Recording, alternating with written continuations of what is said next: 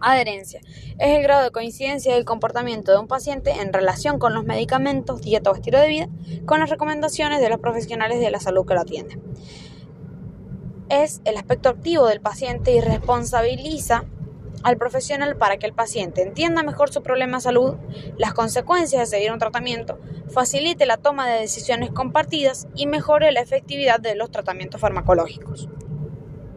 En la adherencia a los tratamientos hay tres fundamentos básicos. Cumplimiento, que es, bueno, complacencia, sumisión y obediencia a una orden. Concordancia, que es estar de acuerdo y armonía, o sea, debe existir eh, armonía entre la relación médico-paciente y el impacto. Un 50% de los pacientes no sigue adecuadamente el tratamiento farmacológico y menos del 30% cambian sus hábitos o estilos de vida. La OMS encuentra bueno, consecuencias clínicas y económicas negativas, que esto es un tema prioritado en salud pública, y en Estados Unidos esto genera un em, costo de 100 billones de dólares por año. Esto se podría tratar de una epidemia invisible, lo que es la eh, falta de adherencia a los tratamientos. Magnitud del problema.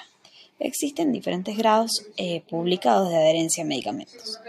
Tenemos en, los tipos de antibióticos, en procesos infecciosos no graves, el grado de adherencia es del 39%.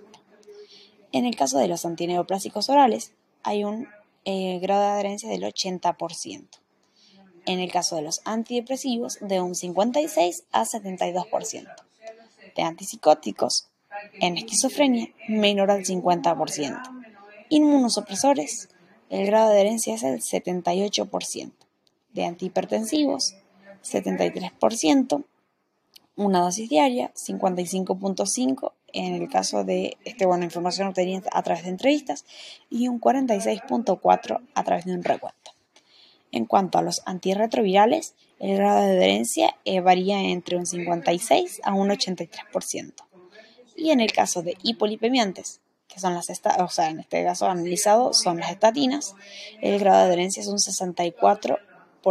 Todas estas, em, todos estos porcentajes, estos datos, han sido obtenidos eh, a través de diferentes eh, bibliografías como Mossad 2003, eh, Marder 2003, Butler 2004, Kramer 1998, Pugventos et al, Pugventos et al, Rodríguez Rosado 1998, López Suárez 1998, Aborn 1998. Grados de adherencia. Aceptable si es eh, superior al 80%. En pacientes geriátricos se tiene que, bueno, hay un impedimento cognitivo, disminución de agudeza visual y capacidad auditiva.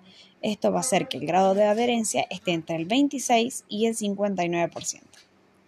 La adherencia no es una condición estable, sino que puede cambiar con el tiempo en un mismo paciente. Métodos para evaluar la adherencia. Tenemos métodos directos e indirectos. Los métodos directos tenemos que es eh, la determinación de los fármacos, metabolitos o marcadores biológicos en muestras biológicas. Esto es un método directo. Ventajas es una medida objetiva. Desventajas y varía, eh, varía de un individuo a otro debido a enzimas, eh, farmacocinética, farmacodinamia. Es un método caro, obviamente, porque hay que hacer análisis individuales y eh, no es aplicable a la práctica diaria. Dentro, después tenemos eh, métodos indirectos como entrevistas, que son eh, ventajas, tenemos que es un método sencillo, fácil de aplicar, barato. Dentro de las desventajas y que pueden ser, podemos encontrar diferentes resultados según los cuestionarios aplicados. otro método indirecto es el recuento de las formas farmacéuticas sobrantes. Las ventajas es un método más objetivo pero como desventajas requiere tiempo. No detecta si el paciente toma la pauta correctamente, porque solamente se hace un conteo. El, otro, tercer método indirecto es control de la dispensación. Es un método sencillo, fácil de aplicar, pero como desventajas no detecta si el paciente toma la pauta correctamente. Em, el cuarto eh, método indirecto es la monitorización electrónica Como ventaja es un método más objetivo, pero como desventaja necesita de un aparato, es un método caro y no es aplicable a la práctica clínica. Eh, como último método indirecto, tenemos el control del resultado terapéutico. Como ventaja, método sencillo, fácil de aplicar, pero como desventaja requiere tiempo, interfiere eh, interfieren otras causas de mal resultado terapéutico. En el caso del control de dispensación y monitorización electrónica se utilizan en ensayos clínicos como si también la, eh, el método directo que es determinación de fármacos en muestras biológicas. Entrevistas. Como dijimos, las entrevistas son un método de evaluación eh, de adherencia indirecto. Em, se utilizan diferentes tipos de entrevistas para verificar la adherencia, que son el test de batalla, test de Morisky-Green y el test de Haines-Sackett o cumplimiento autocomunicado.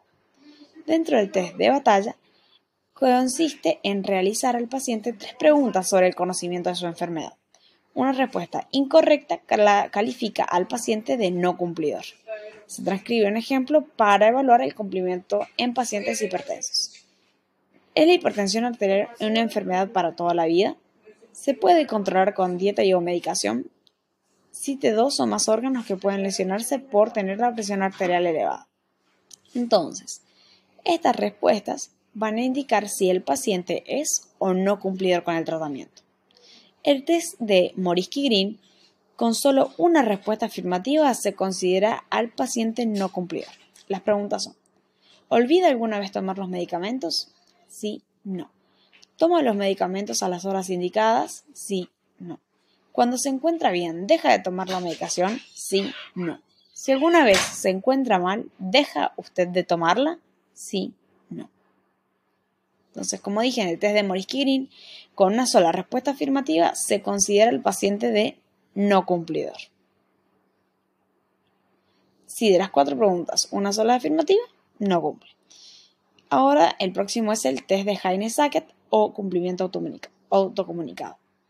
Consiste en realizar al paciente una pregunta. Si la respuesta es afirmativa, se solicita al paciente el número medio de comprimidos olvidados en un periodo de tiempo. Por ejemplo, los últimos siete días o el último mes. Y se determina el porcentaje de cumplimiento comparado con el número de comprimidos indicados. Se considera cumplidor aquel enfermo que declara haber tomado una cantidad de comprimidos superior al 80% o inferior al 110% de los prescritos. La mayoría de la gente tiene dificultad en tomar los comprimidos, ¿Tiene usted dificultad en tomar los suyos? Sí, no. En cuanto al método electrónico, se utiliza un dispositivo que realiza el monitor electrónico. Monitorización mediante parámetros analíticos. Evidentemente, la determinación sanguínea de los niveles plasmáticos de un fármaco sería la forma ideal de monitorizar la adherencia de un paciente a la medicación prescrita. Sin embargo, es obvio que eso es imposible, excepto dentro de ensayos clínicos específicos. No obstante, pueden existir parámetros analíticos de respuesta al fármaco que permitan la monitorización de la respuesta al tratamiento versus la enfermedad. Ejemplos de esto son los tratamientos con acenocumarol y el tiempo de protrombina o la L-diroxina y la TSH. En osteoporosis, los marcadores bioquímicos de remodelado pueden ser utilizados como respuesta al tratamiento. Close y Han han demostrado una buena correlación entre la buena adherencia y la respuesta medida mediante N-telopéptido urinario al tratamiento con antiresortivos con una, relación, con una correlación de R igual a menos 0,36. Cinco dimensiones interactuantes que afectan la adherencia. 1. Factores eh, sociales y económicos, factores Em, equipo de salud y factores relacionados con el sistema sanitario, factores eh, relacionados con la enfermedad, factores relacionados con la terapia y factores relacionados con el paciente. Esos son los cinco factores. Factores sociales y económicos. El nivel socioeconómico como pobreza, analfabetismo, bajo nivel educativo, desempleo, distancia el centro, al centro de tratamiento, alto costo de transporte y los medicamentos, cambios en el medio ambiente, cultura, creencias, sobre la enfermedad y su tratamiento, eh, raza, en cuanto a creencias culturales, las desigualdades sociales confunden los resultados, situación en estado de guerra, factores sociales económicos como la edad, los niños y adolescentes, eh, niños tienen un 43 a un 100% de adherencia, en promedio 58, y adolescentes poseen un menor grado de adherencia a los tratamientos. En el caso de personas mayores, eh, tiene una adherencia del 6.4%. Su número aumenta en 800.000 cada mes. Esto permite, bueno, tienen mayor prevalencia de enfermedades crónicas, prevalencia de deterioro cognitivo y funcional, múltiples eh, comorbilidades y regímenes médicos complejos y alteraciones farmacocinéticas y farmacodinámicas. O sea, todo esto está afectado a em, personas mayores. El segundo, que es equipo de salud y factores relacionados con el sistema sanitario, sería falta de conciencia y conocimiento acerca de la adherencia, escasez de herramientas clínicas para ayudar a los profesionales de la salud en la evaluación e intervención en problemas de adherencia, falta de herramientas conductuales para ayudar a los pacientes, diferencias en la prestación de atención para enfermedades crónicas, comunicación subóptima entre pacientes y profesionales de la salud, Factores relacionados con la enfermedad, severidad de los síntomas, nivel de discapacidad, progresión y la gravedad de la enfermedad, disponibilidad de tratamientos efectivos, comorbilidades. En cuanto a los factores relacionados con la terapia, serían complejidad del régimen terapéutico, o sea, que sea muy difícil o sea, seguirlos a las indicaciones, duración del tratamiento, fracasos anteriores de tratamiento, cambios frecuentes en el tratamiento, es como que si se cambia la medicación, por ejemplo, es como que al paciente eh, le es difícil seguir y es como que se le complica eh, adherirse al tratamiento. Inmediatez de los efectos beneficiosos. Si el medicamento genera eh, el efecto al instante, digamos, inmediatamente, la persona dice, ah, ya me siento bien, dejo de tomarlo y abandona el tratamiento. Efectos secundarios y disponibilidad de apoyo médico para tratarlos, o sea, en el caso de que aparezcan efectos secundarios, si eh, no es eh, correctamente asesorado por el profesional de la salud, eh, abandona el tratamiento. Estos son los factores relacionados con la terapia. Ahora vamos a ver los que están relacionados con el paciente. Recursos, conocimientos, actitudes, creencias, percepciones, expectativas del paciente. Motivación de un paciente. La motivación de un paciente es influenciada por el valor que él mismo pone para seguir el régimen, relación costo-beneficio, y el grado de confianza en ser capaz de seguirlo. Los principales obstáculos son la falta de información y habilidades que se relacionan con la autogestión, la dificultad con la motivación y, auto y autoeficiencia y la falta de apoyo a los cambios de comportamiento. Intervenir en las cinco dimensiones. La capacidad, ¿cómo logramos esto? Bien, la capacidad de los pacientes para seguir los tratamientos de manera óptima es frecuentemente afectada por más de una dimensión también está el problema de que tendemos a centrarnos en el factor unidimensional, que es el paciente, y no tenemos en cuenta los demás factores. Los enfoques más eficaces han demostrado ser de varios niveles, más de un factor, con más de una intervención. Intervenciones en el equipo y el sistema de salud. Los profesionales deben tener acceso a formación específica y los sistemas sanitarios deben apoyarlos. Tres principales formas eh, de forma simultánea. Tres temas principales de forma simultánea la información sobre adherencia, una forma, mm, eh, una forma adecuada de usar esta información en el proceso de toma de decisiones clínicas y herramientas conductuales para crear o mantener hábitos. La población de pacientes se clasifica en función al grado de disposición a seguir las recomendaciones. No es útil un único protocolo, sino que tiene que ser integral. Las intervenciones globales que combinan componentes cognitivos, conductuales y afectivos, mm, esto digamos es motivacional, fueron más efectivas que las de un solo tipo. Tenemos ahora las intervenciones relacionadas con la terapia. Hemos visto las eh, intervenciones sociales y económicas, las intervenciones en el equipo y el sistema de salud y ahora las relacionadas con la terapia. Adaptar la pauta de tratamiento a los hábitos de la vida cotidiana del paciente, haciendo que la administración de los medicamentos se incorpore como una rutina, como una rutina diaria más. O sea, la toma de medicamentos, la clave para, eh, digamos, tener un grado aceptable de adherencia es que se incorpore la toma de medicamentos como eh, un hábito como parte de la rutina. Entonces, de esa forma nos vamos a asegurar que el paciente continúe con el tratamiento y no lo abandone. Eh, también puede ser el uso de calendarios y hojas que resuman el plan terapéutico, recomendando un horario de administración de los medicamentos proscriptos, por ejemplo, InfoWin, informe gráfico con toda su medicación. También puede ser otra em, opción eh, utilizar sistemas personalizados de dosificación, en el cual, digamos, el paciente tiene distribuido y sabe qué medicación tiene que tomar cada día y a qué hora con el calendario la otra intervención es la relacionada con la enfermedad.